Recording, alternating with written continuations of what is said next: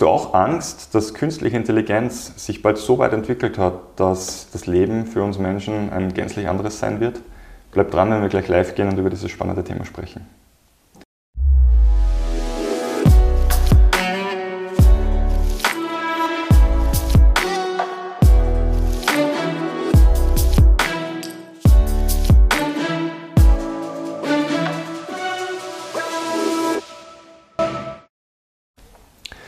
Herzlich willkommen zu unserer Kaffeepause. Hallo. Josef und ich freuen uns sehr, dass wir dich heute zu einer besonderen Folge begrüßen dürfen. Und so möchten wir heute über künstliche Intelligenz sprechen. Bevor wir anfangen, eine kurze Einleitung off-topic. Off-topic. Vielen Dank an den Herrn Karl. Wir haben unser Studio neu ausgerichtet und äh, wie du siehst, hat ein Kaktus den Weg in unser Café Ethico Studio geschafft. Und wir freuen uns sehr, dass wir jetzt einen spitzen, stacheligen Begleiter in Zukunft auf unserem Tisch sitzen haben. Ja. Ich meine, natürlich äh, ist eigentlich die Orchidee oder die Lilie äh, die Blume unserer Wahl. Nur die Tulpe, für die Tulpenpreise. ja, ja, ja, einen Preis. Absolut, aber äh, das Problem ist, äh, dass dadurch, dass wir uns auch mit dem Thema Nachhaltigkeit beschäftigen, der Kaktus ist die einzige Pflanze, die nachhaltig in unserem Büro überleben kann. So deswegen, weil wir sehr ungern gießen. Wir sind wassersparend unterwegs. Wassersparend, absolut. In diesem Sinne, künstliche Intelligenz, Josef, kurze Einleitung zum Thema. Mhm. Ja, mir fällt da in dem Zusammenhang gerade äh, ein Zitat von John Maynard Keynes ein. Das stammt aus den 1930er Jahren. Und er hat damals prognostiziert, dass sich eben die Welt stark verändern wird. Durch diesen Fortschritt der Innovation, durch diese Produktivitätssteigerungen wird es laut seiner Einschätzung, wie gesagt, wir blenden zurück in die 1930er Jahre, es so sein, dass wir ab dem Jahr 2000 nur mehr 15 bis maximal 20 Stunden pro Tag arbeiten müssen. Pro, Tag, war, pro Woche. Äh, pro Woche. Das war natürlich ein, ein absoluter Vertrag. Generation X Versprecher. genau. Da merkt man Unterschied Generation X und Gen Y. Also natürlich 15 bis 20 Stunden pro Tag, pro Woche. Also ich pro Tag, der Kevin pro Woche. arbeiten müssen, um äh, das zu machen. Und dieser Produktivitätsfortschritt erleichtert eben unser Leben. Fakt ist aber auch, wenn man das jetzt natürlich jetzt ist leicht im Jahr 2021 zurückzuschauen, Fakt ist auch, dass dieses Szenario nicht eingetreten ja. ist. Das heißt, dieser Fortschritt, was wir gemacht haben in Produktivitätssteigerungen und sonstiges, ist ganz klar in, in Richtung mehr Konsum beziehungsweise auch einen, einen höheren Output gegangen. Und wenn man es jetzt einmal richtig äh, polemisch formuliert, dann ist es ja eigentlich so, dass wir diesen Produktivitätsgewinn nicht in mehr Freizeit oder in mehr Lebensqualität oder was auch immer verwendet haben, sondern de facto weggeschmissen haben, indem wir immer neue Verbrauchsgüter produzieren. Ja, und weggeschmissen und einfach so geschaffen haben, die natürlich äh, das Ziel hat, die Wirtschaft äh, zu befeuern, um weiter zu, zu kurbeln weil du sagst Lebensqualität, äh, uns wird schon manchmal, das ist jetzt ein bisschen ein kritischer Einwand, suggeriert, dass Konsum mit Lebensqualität gleichzusetzen ist und das stimmt de facto nicht. Absolut. Das heißt immer so schön, die schönsten Dinge im Leben sind umsonst. Mhm. Man gerade letztens mit, mit äh, einer Freundin, der Julia, sie namentlich zu nennen, unterhalten, die hat ein neues Auto gekauft. Mhm. Die hat mal geklärt, bei einem Neuwagen dauert äh, das Glücksgefühl bzw. die Freude ungefähr drei Monate. Sie hat dann jetzt schon vier Monate oder fünf Monate und freut sich immer noch. Also insofern hat sie das schon gegeben. Und das ist für mich einmal ein, ein relativ gutes Beispiel, ähm, ja, wie man eigentlich mit dem, mit dem Thema umgehen kann, beziehungsweise dass man sich eigentlich mit dem Konsum so kurzfristig auch, auch äh, Glückshormone kauft ja. und dementsprechend nach oben geht. Absolut. Aber na, Entschuldigung. Na, ganz kurz ein und dann noch äh, zweiter Punkt, ähm, weil du sagst auch, äh, es, das ist jetzt nicht in mehr Lebensqualität gegangen, sondern in den Konsum gegangen. Und da gibt es ja, weil wir auch immer das Thema Nachhaltigkeit im Fokus haben, den sogenannten World Overshooting Day, der mittlerweile im August, 1. August äh, irgendwo herum ist. Naja, jetzt muss ich korrigieren, äh, die neuen Zahlen sind raus. Äh, Im äh, Jahr 2019 war es 1. August, im mhm. Jahr 2020 hat es sich um einen Monat nach hinten verschoben, jetzt sind wir Ende August, Anfang September. Wirklich? Okay. Aber wir werden jetzt anscheinend wieder. Also, also wegen, äh, wegen Corona. Genau. Aha. Allerdings ist es jetzt durchaus so, dass jetzt eben ja. die Wirtschaft wieder anfährt. Ja, also ich ja. würde mal davon ausgehen, dass wir im, im Jahr 2021 wieder im, im August landen. Ja. Ja, ganz kurz noch zu dem Tag, zum World, genau, äh, mhm. äh, World Overshoot Day. Das ist eben jener Tag, an dem die Ressourcen, die von der Erde wieder nachwachsen können, verbraucht sie. Mhm. Und das haben wir de facto jetzt am 1. August oder 1. September, je nachdem ob Covid-Jahr oder nicht Covid-Jahr. Das heißt auf gut Deutsch, wir leben den September, Oktober, November, Dezember auf Pump. Das heißt, wir bauen dort Ressourcen ab, die de facto einfach nicht mehr nachwachsen. Mhm. Und das ist eigentlich der Inbegriff einer Nachhaltigkeit. Der, stammt, der, der Begriff stammt aus der Forstwirtschaft und der Ursprung kommt ja daher, dass man sagt, ich kann eigentlich nur so viel abholzen, wie am Ende des Tages wieder nachwachsen, weil sonst wir irgendwann einmal keinen Wald mehr haben. Absolut. Logischerweise. Das, das heißt, das Ziel ist jetzt, jetzt äh, von diesem Trend abzuweichen und äh, herzugehen und den technologischen Fortschritt, den wir erleben, äh, eben in eine verbesserte Lebenssituation umzumünzen und nicht mehr einen Mehr an Konsum. Ja. Wir haben ja gesagt, dass wir über das Thema künstliche Intelligenz sprechen. Genau, das wäre jetzt meine Frage. Ja. Und zwar, was, was mich sehr, sehr interessieren wird, du hast dich ja sehr intensiv mit dem Thema äh, AI beschäftigt. Gibt es da irgendeine Möglichkeit, dieses, dieses große Themenspektrum einmal zu, zu äh, klassifizieren? Absolut. Also das gibt es. Ähm, bevor ich darüber spreche, vielleicht noch ein paar kurze Beispiele aus der Praxis, die ich extrem spannend finde, äh, die ich da auch teilen möchte. Und zwar äh, gibt es einerseits äh, die Möglichkeit, weil ja auch immer davon gesprochen wird, dass äh, viele Berufe bald einfach nicht mehr existieren werden oder viele Berufsgruppen ein verändertes Aufgaben, einen veränderten Aufgabenbereich haben werden. Äh, und da denkt man halt an, weiß ich nicht, den äh, Bürokaufmann vielleicht oder an einen äh, Steuerberater, Steuerberater Rechtsanwalt, Rechtsanwalt genau, was auch immer. Mediziner. Aber genau, und das ist jetzt eben der Punkt, wo ich es persönlich gar nicht sofort erwartet hätte. Es ist eigentlich die Medizin, wo man jetzt schon sehr, sehr große Veränderungen äh, wahrnimmt. Und zwar gibt es mittlerweile, das habe ich selbst schon gesehen, eine App, wo man Haut, was weiß ich, einen Ausschlag oder irgendwas fotografieren kann. Und die App die künstliche Intelligenz dahinter mit einer sehr, sehr hohen Wahrscheinlichkeit sagen kann, was für ein Krankheitsbild sich dahinter verbirgt. Okay. Und zwar mit einer fast besseren, also mit einer besseren Wahrscheinlichkeit, als das Menschen können. Es ist sehr, sehr spannend. Äh, eine zweite Geschichte, die ich sehr, sehr, also wirklich beeindruckend finde und die auch zeigt, wohin das Ganze gehen wird, das sind Versicherungen in China. Gibt es ein paar Unternehmen, sehr große, also multisektorale Unternehmen, also Großkonzerne, die dann auch Versicherungssparten haben. Und dort ist es zum Beispiel so, wenn du einen Autounfall hast, dann steigst du aus, machst du Foto vom Schaden, der entstanden ist. Dann geht in der App, also App poppt dann auf und stellt dir 10, 15 Fragen, also eine Handvoll Fragen, also zwei, zwei Hände voll Fragen. Und äh, du musst diese Fragen in die Kamera hinein beantworten. Die KI überprüft, ob du lügst das heißt, die kann das feststellen und wenn du dann nicht gelogen hast, wird der Fall freigegeben. Die KI sucht im Hintergrund auch eine Werkstatt, die das günstigst äh, in einem gewissen Radius sozusagen ähm, richten kann, den Schaden. Und das ist abge, abgehandelt. Das heißt, das ist eine Sache von Sekunden, vielleicht Minuten. Und wenn du das mit uns vergleichst, äh, wenn du dann Schaden hast und das mit der Versicherung, mit Sachverständigen abklären musst, es dauert dann vier, fünf, sechs Wochen, wenn du Glück hast. Mhm. Und äh, wenn du Pech hast, vielleicht noch ein bisschen länger. Also da sieht man schon, dass wir wirklich eine massive Effizienzsteigerung äh, auch haben werden. Mhm. Und jetzt zu deiner Frage. Ah, okay. Ich habe schon gedacht, du machst das sehr politisch. Du holst aus, umschiffst das, das ganze Thema. Ich wollte eben nachhaken. Absolut. Äh, und also das, was wir jetzt sehen, ähm, Deine Frage zielte darauf ab, was versteht man jetzt tatsächlich unter künstlicher genau. Intelligenz? Beziehungsweise Arten gibt es überhaupt von, genau. der künstlichen, oder von der künstlichen Intelligenz? Absolut. Und da ist es einfach so, historisch betrachtet, hat sich das entwickelt und künstliche Intelligenz äh, war vor 30 Jahren noch etwas anderes, als es das heute ist.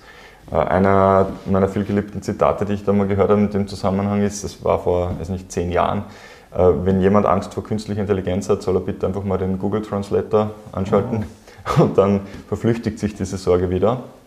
Ähm, aber es ist eben so, dass sich äh, unter dem Begriff der KI äh, immer wieder neue Themen äh, subsumieren, äh, weil eben der wissenschaftliche Fortschritt voranschreitet. Und äh, es gibt im Wesentlichen drei Typen von KI, die für uns heute relevant sind. Einerseits einmal die sogenannte schwache KI.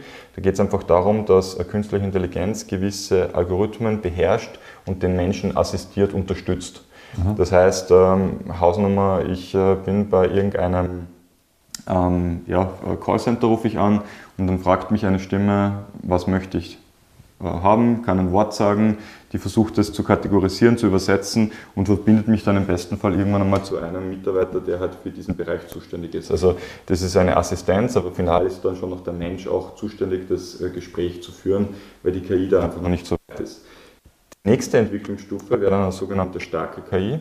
Ähm, das auf Englisch äh, heißt es auch ähm, Artificial General Intelligence, also eine generelle mhm. Intelligenz. Mhm.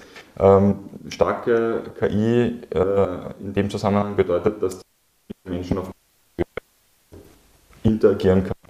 An dem Schritt sind wir jetzt in der Frontierforschung, wenn man so möchte, wenn man das so äh, formulieren möchte.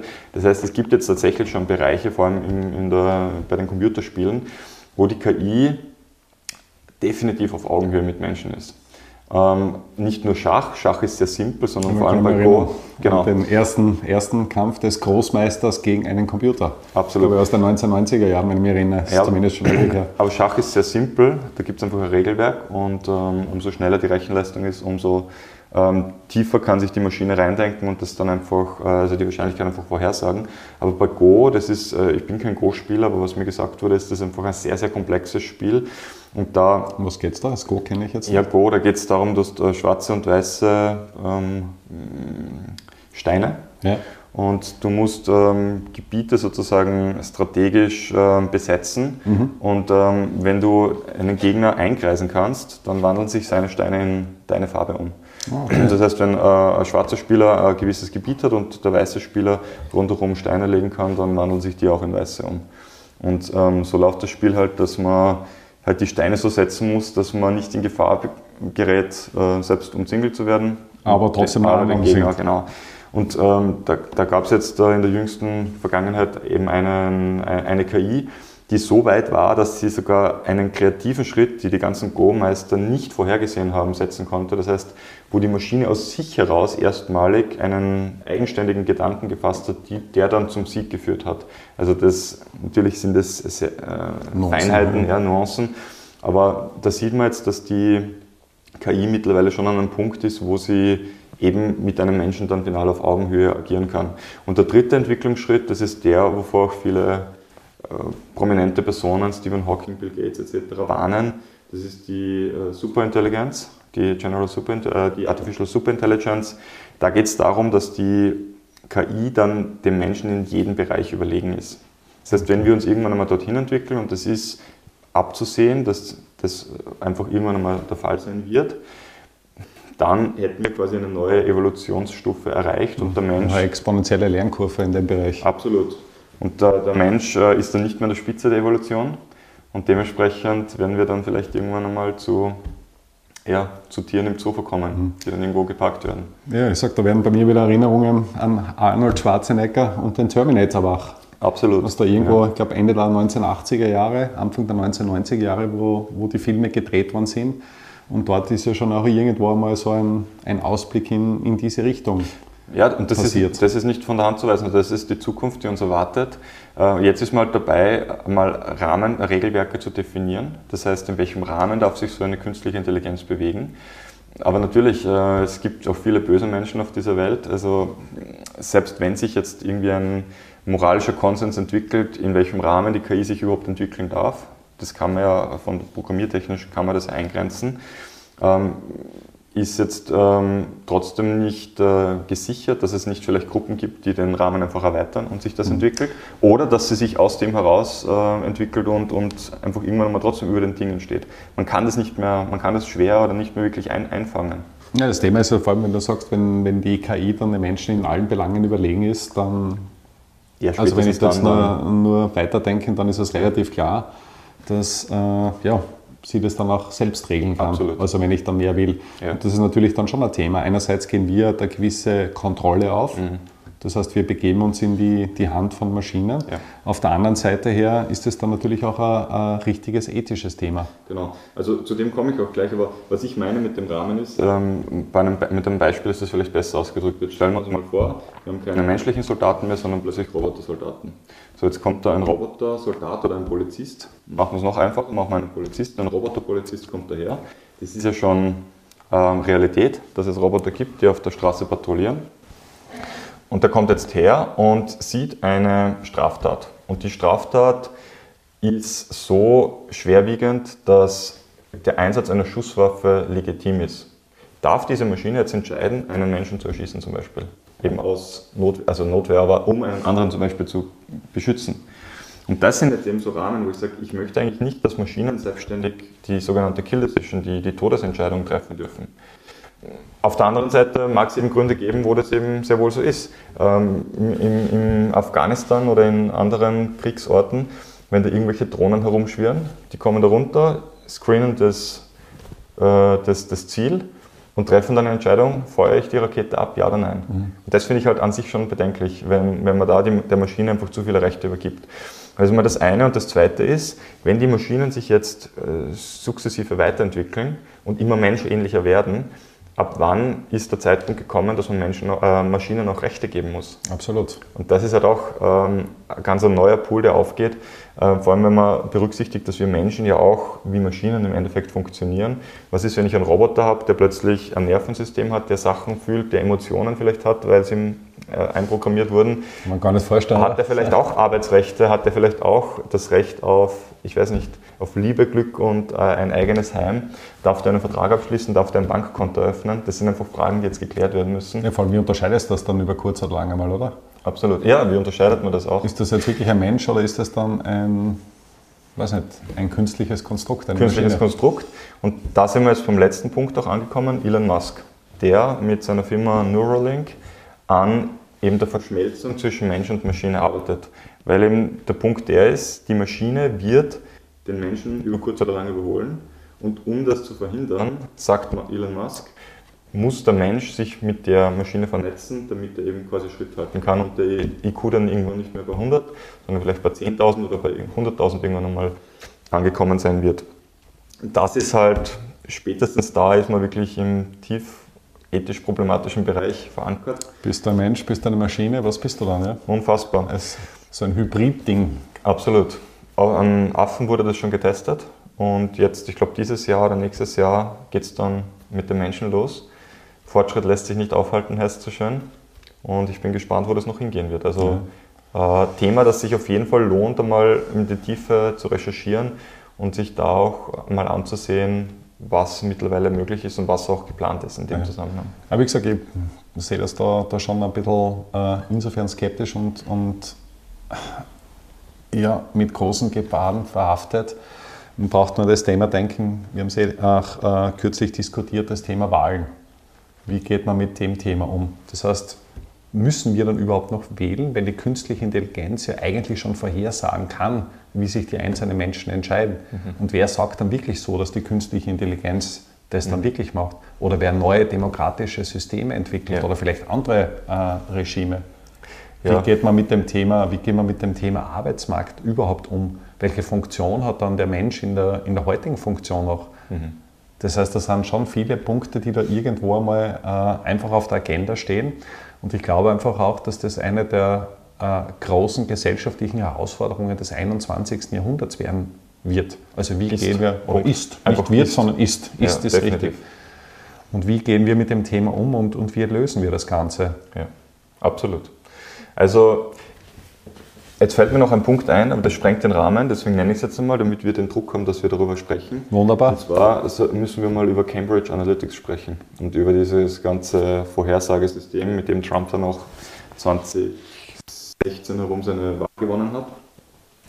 Ähm, das kündigt jetzt äh, an, darüber werden wir in der nächsten Woche sprechen. Absolut, weil das ja in dem Zusammenhang dann auch relevant ist.